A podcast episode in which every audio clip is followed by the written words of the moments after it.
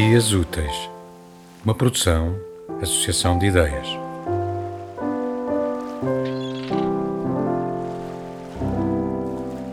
Nomes para o que não sou: camponesa, operária, datilógrafa, doméstica, jornaleira, assalariada, empregada, desempregada, analfabeta, iletrada, sacrificada, enlutada, vítima, escrava. Não sei quando é que me dei conta de que a minha avó só tinha a terceira classe, ou quando é que isso me pareceu estranho. Talvez quando a minha letra começou a mudar e a letra da minha avó se manteve com o mesmo desenho e a mesma hesitação de criança. Também não sou heroína. Muitas das mulheres com quem Maria Lamas fala não sabem ler. Algumas apenas sabem escrever o nome. Algumas foram à escola, mas não chegaram a fazer a quarta classe. Os pais querem-nas para trabalhar ou para tomar conta deles ou para casar rapidamente e terem menos uma boca para alimentar. Maria Lamas anota. Os pais não querem que aprendam a escrever para não escreverem cartas aos namorados. Não escrevem cartas de amor. Não escrevem cartas a parentes distantes a não ser por mão alheia.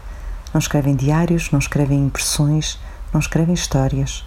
Não escrevem poemas de juventude, não escrevem memórias, não escrevem nada para que depois fique. Uma mulher que escreve. Esse é um nome para o que sou. Embora não possa escrever por ela, tudo o que escrevo é para compensar o que a minha avó não escreveu. O simples gesto de tirar um livro e depois devolvê-lo à prateleira, e também o gesto de abrir o mesmo livro várias vezes, o gesto de oferecer um livro sabendo exatamente porque foi escolhido para determinada pessoa. Tanto dos meus gestos parecem dizer algo sobre aquilo que mudou.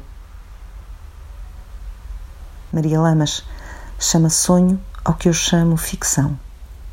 O sonho remete para uma possibilidade, a ficção para uma alternativa. Ela escreve que as mulheres do seu tempo vivem nos escombros dos sonhos e agora que as mulheres edificaram os seus sonhos, procuram um modo de sair deles.